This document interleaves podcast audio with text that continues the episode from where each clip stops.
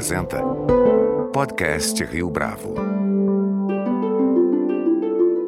Este é o podcast Rio Bravo, eu sou o Fábio Cardoso. No ano passado, pouco antes do início da pandemia, uma fusão agitou o mercado de comunicação em geral e o segmento de mídia out of home em particular. Eletromídia e Elemídia, a partir de janeiro de 2020, se integraram, de modo a compor um dos principais players da comunicação nacional. Nos meses seguintes, a nova Eletromídia preparou o terreno para um avanço decisivo feito agora em 2021, a oferta pública de ações, tornando-se assim a primeira empresa do setor de publicidade a abrir capital no Brasil. Para falar a respeito dos desafios da companhia em meio a tantas mudanças, nosso convidado de hoje no podcast Rio Bravo é Eduardo Alvarenga, CEO da Eletromídia. Eduardo Alvarenga, é um prazer tê-lo aqui conosco no podcast Rio Bravo. Muito obrigado pela sua participação. Fala, Fábio, tudo bem? O prazer é todo meu de bater esse papo com você. Eduardo, a indústria da comunicação tem passado por mudanças significativas nos últimos anos como é que a eletromídia tem se adequado a esse novo momento da indústria e as novas práticas, sobretudo em relação ao conteúdo? Perfeito, Fábio. Realmente a indústria da comunicação vem sempre, enfim, passando por um tsunami, né, por completo. Talvez tenha sido uma das primeiras indústrias fortemente impactada pela transformação digital. E mais assim, o que o que no final orienta as nossas decisões estratégicas é o fato que no centro dessa discussão tem o desafio principal, que é conseguir a atenção das pessoas para estabelecer diálogos para as marcas e para os produtos. A gente sempre, a gente nunca perde de vista esse desafio de sermos relevantes ou estarmos bem posicionados o suficiente para conseguir a atenção, o olhar, o diálogo, enfim, e a interação das pessoas em momentos em que elas primeiro querem é, dialogar, segundo, interessam, interessam as marcas, e terceiro, faça sentido para o dia a dia dessas pessoas. No ano passado, Eduardo, houve um processo de transição que envolveu a eletromídia. Para quem não acompanhou os detalhes dessa movimentação importante no mercado, eu vou pedir para você compartilhar conosco um pouco da visão e dos objetivos que, naquele momento, esses dois players imaginavam. Pois é, Fábio, eu vou até dar um passo atrás. A gente, esse IPO realmente ele é um marco para a história da indústria da comunicação brasileira, dado que fomos o primeiro player, primeiro, primeira empresa, primeira companhia pertencente à indústria da publicidade brasileira a fazer uma abertura de capital. A gente até costuma dizer por aqui que a gente espera uh, que seja o primeiro de muitos movimentos e que é uma indústria, dado que é uma indústria super importante, uma indústria da comunicação, formadora de tendências, enfim, tem um papel importante nos ciclos das companhias e que até então não tem representante na indústria. Então, o primeiro ponto que eu trago é que realmente a gente quebrou esse paradigma e a gente trouxe uma companhia uh, da indústria da publicidade para o mercado de capitais. E aí, mais especificamente, a gente parte, nós fazemos parte de, uma, de, um, de um setor dentro da indústria da comunicação que se chama Aurofon, uh, que é especificamente o tipo de mídia que impacta as pessoas quando elas estão fora de casa, quando elas estão, a gente costuma dizer por aqui, quando elas estão no gerúndio, né, quando elas estão comprando, trabalhando, se deslocando. E dado que está cada vez mais difícil conseguir a atenção das pessoas, a gente consegue, através desses micromomentos, sem fricção, uh, conseguir dialogar com as pessoas. Então, é um tipo de, de mídia, o Orofon, que tem crescido bastante, né? É, não só no Brasil, mas até em mercados em que a publicidade está mais desenvolvida, ele cresce, mesmo com o crescimento digital. Existe uma complementariedade muito grande entre o Orofon e o digital. A gente costuma dizer por aqui que histórias que começam nas nossas, nos nossos displays são naturalmente estendidas para o digital. Mas, enfim, para você conseguir colocar essa tese de pé e com a amplitude que o mercado vem demandando, esse é um negócio de capital intensivo, né, de você crescer a rede, de instalar muitos pontos, né, para você conseguir atender às necessidades dos grandes anunciantes e dos grandes planos de mídia. Né? Então, você, para fazer a tese de ser uma, uma empresa que ofereça uma solução que a gente chama de one-stop shop, quer dizer, que em um lugar você resolva tudo, você precisa ter capacidade de investimento. Então, quando a gente fez a, a transação de Elemid e Eletromid, a gente viu um potencial enorme para ser explorado, a gente logo entendeu que a gente ia ter que ter um outro regime, outra estrutura de capital para comportar essa ambição. E é assim que surge o IPO na nossa vida. Que o IPO ele é meio, né? ele não é fim. Né? Ele é meio para você conseguir executar uma estratégia de crescimento em que capital faça muita diferença. E foi exatamente o que a gente enxergou logo após a junção das companhias. A gente viu uma companhia pronta para crescer, com governança suficiente para ah, sonhar com o IPO, muitas avenidas de crescimento, e aí, enfim, esse é quase que o nome e o sobrenome de um IPO. E aí começamos um processo, processo de quase um ano, de preparar a companhia para conseguir fazer a oferta de ações brasileira, especificamente a B3, que aconteceu no dia 17 de fevereiro e marcou fortemente não só a eletromídia, mas a indústria da comunicação. Fazer esse movimento de preparar a companhia para o IPO num ano de pandemia é tão ou mais desafiador do que parece? Eu vou te falar que é mais desafiador do que parece, viu, Fábio? Eu não vou, eu não vou aliviar, não. Foi um processo um processo muito desafiador, mas ao mesmo tempo é interessante dizer, com a tecnicalidade, que se não fosse provavelmente a pandemia, a gente não conseguiria executar, enfim, a integração das duas empresas que deram origem a esse conglomerado, né, Eletromídia e Lemídia, que aconteceu no começo de 2020, logo ali no começo da pandemia. Né, se a gente não tivesse conseguido executar a agenda de integração que a gente executou, a gente não conseguiria ter condições para fazer o IPO. E a gente conseguiu fazer essa integração principalmente quando a gente conseguiu dar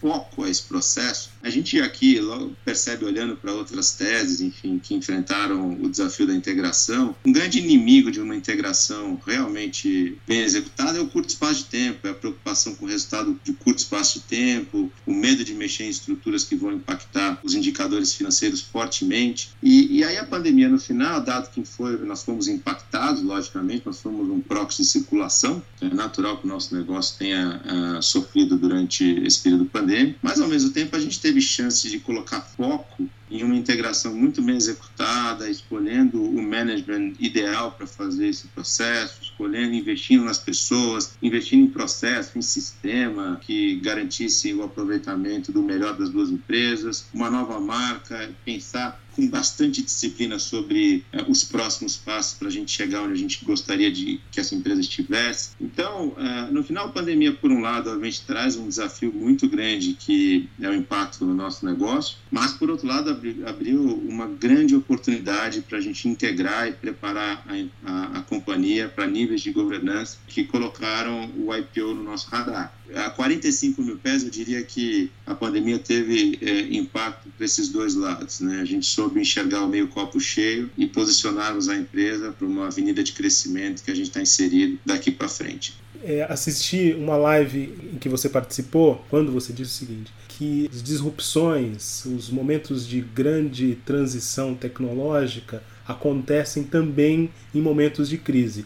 Foi o caso dessa pandemia para vocês especificamente? Olha, sem, sem, dúvida nenhuma, esses processos de brusca ruptura por força maior, como que a gente viveu tem vivido, né, está no gerúndio, aí nós estamos embaixo desse processo, que é o processo pandêmico, ele exige um grau de criatividade, um olhar para a inovação muito especial que você naturalmente você tem um ambiente para desenvolver projetos em busca de soluções para problemas que você tipicamente não tem. Então, sendo mais pragmático aqui, a gente revisitou uma série de processos internos que contribuem muito para o crescimento da companhia. A gente pôde revisitar linhas de atuação que estavam aqui adormecidos e que fazem muito sentido para esse momento. A gente pôde olhar para questões de tecnologia com outro grau de sofisticação, porque tecnologia aqui no nosso negócio você tem várias avenidas de possibilidades. Você tem, obviamente, melhor aproveitar as telas, né, um conteúdo mais adequado, mais sincronizado com o momento que as pessoas estão vivendo. Você sobe um degrau, você tem organizar melhor o inventário, quer dizer, o nosso inventário de mídia, colocar esse inventário de uma maneira mais clara, com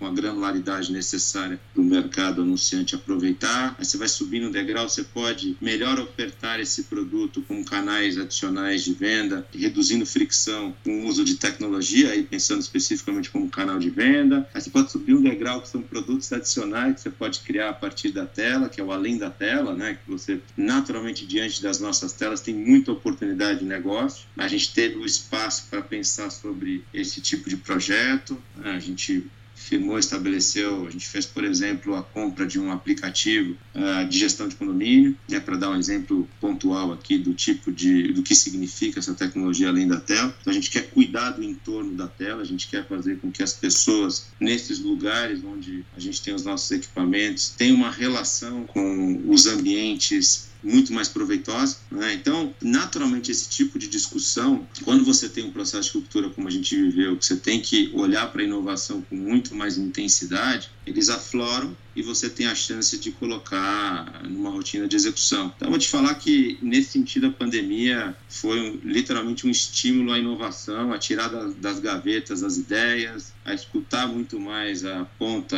a companhia como um todo, porque inovação eu não acredito que nasce num único ponto da companhia, não gosto dessa coisa da essa área é inovadora, acho que a inovação tem que permear a companhia, né? E a gente deu essa abertura por aqui e está funcionando muito bem, só está no começo desse processo. Então tudo isso acontece, obviamente é potencializado, é catalisado numa situação em que você tem o espaço para olhar para alternativas com muita intensidade. Até que ponto, Eduardo, foi preciso repensar a estratégia de vocês em relação ao conteúdo por conta da pandemia? De certa forma, você adiantou um pouco dessa resposta agora há pouco, mas eu queria que você se aprofundasse mais nisso.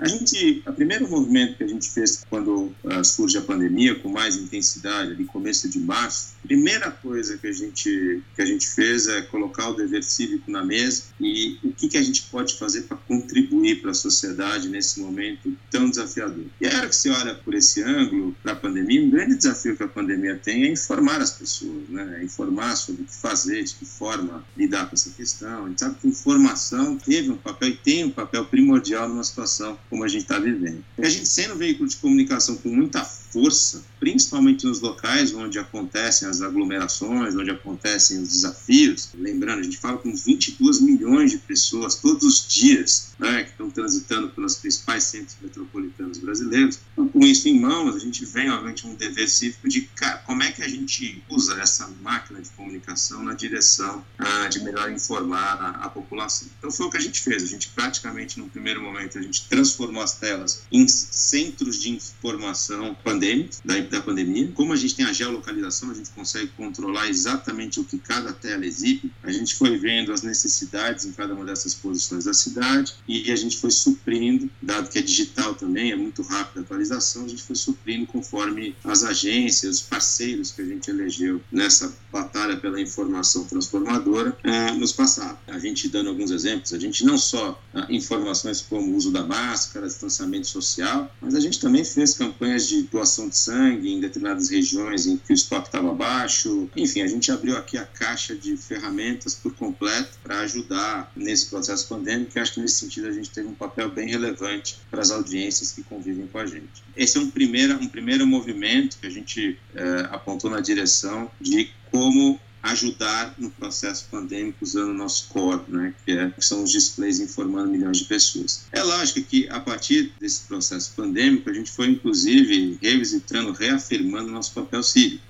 fez transformações na sua nossa grade de programação que vão perdurar, que não vão mais sair. Dizer, essa questão da doação de sangue, da gente ter na nossa barra de notícias, que é o ativo uh, mais assistido dos nossos, dos nossos displays, a gente faz campanhas de doação ali, a gente tudo ligado em tempo real, né, às, às APIs dos provedores de dados, e isso vai ficar, isso vai permear, isso vai ficar um ativo da companhia, assim como outros movimentos que a gente aprendeu durante a pandemia a lidar, e não saem mais da nossa grade, dada a importância que eles, eles passam a ter daqui para frente na nossa programação. No final, nosso negócio, Fábio, a gente costuma dizer que o nosso principal desafio de tecnologia aqui de negócio, ele é simples de entender e desafiador para executar. É basicamente quando você está diante de um display nosso, você tem que sentir que aquela informação é para você.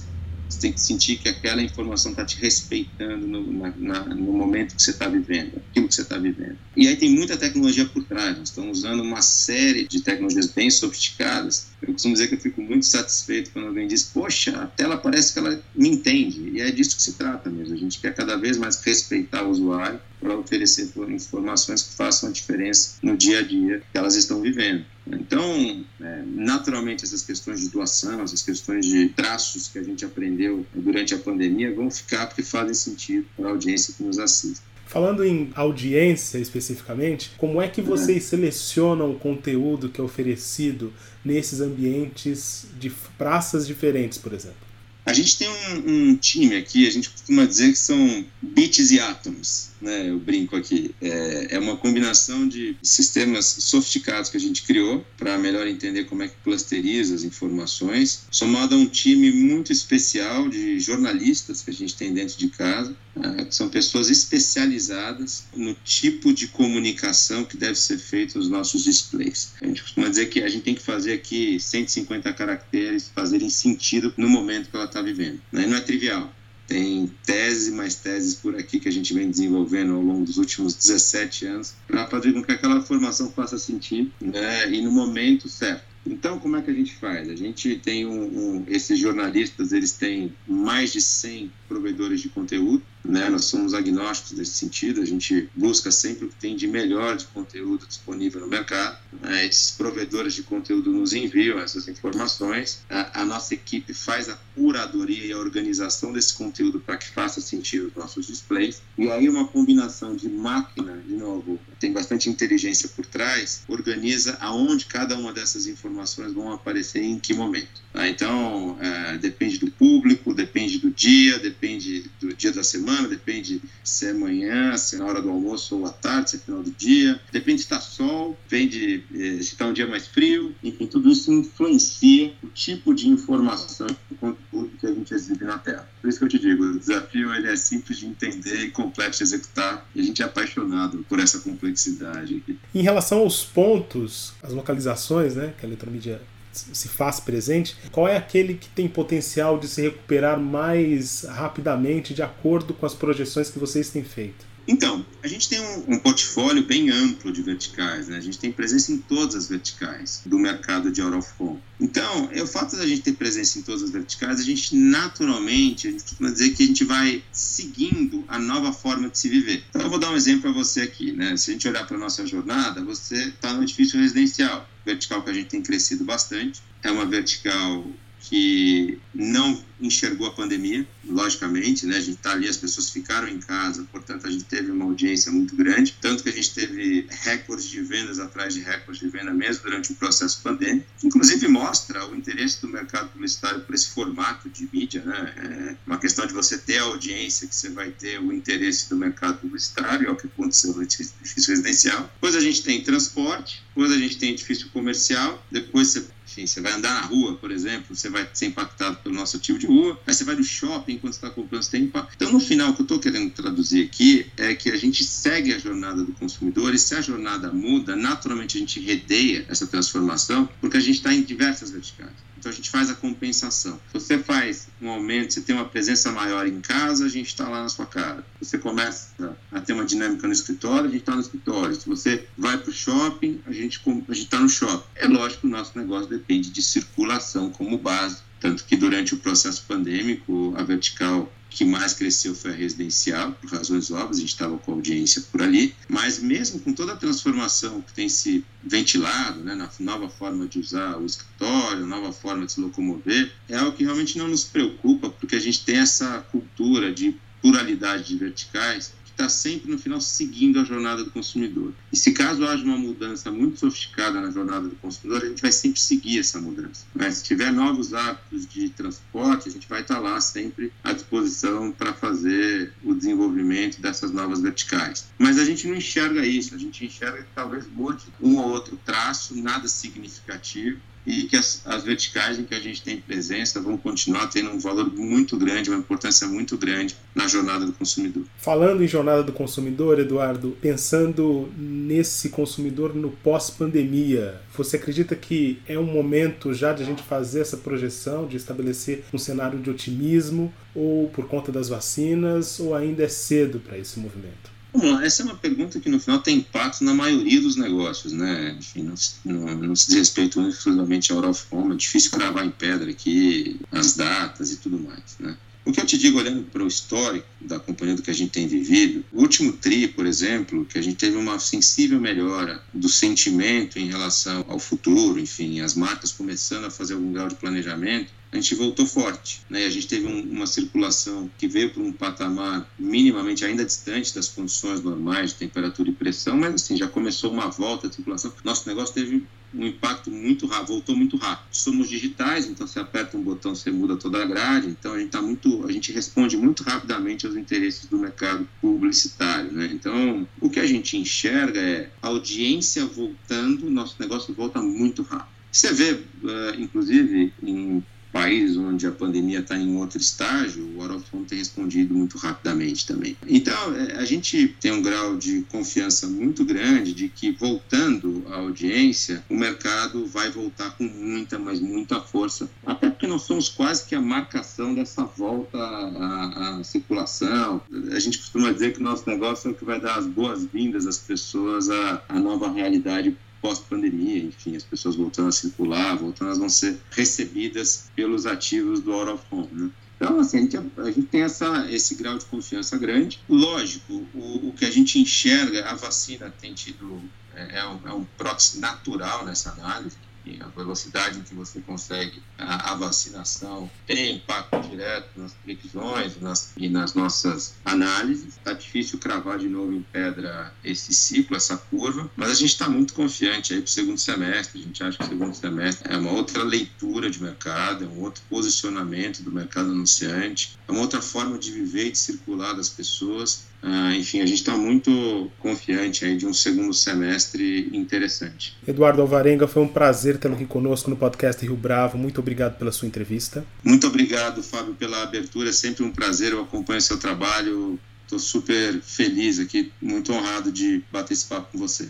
Este foi mais um podcast Rio Bravo. Você pode comentar essa entrevista no nosso perfil do Twitter, arroba podcast Rio Bravo ou no Facebook da Rio Bravo. A nossa lista completa de entrevistas está disponível no Apple Podcasts, no Deezer, no Google Podcasts, no SoundCloud e no Spotify. E no aplicativo O Guia Financeiro, além dos nossos podcasts, você encontra muito mais conteúdo sobre o mundo da economia em diversos formatos.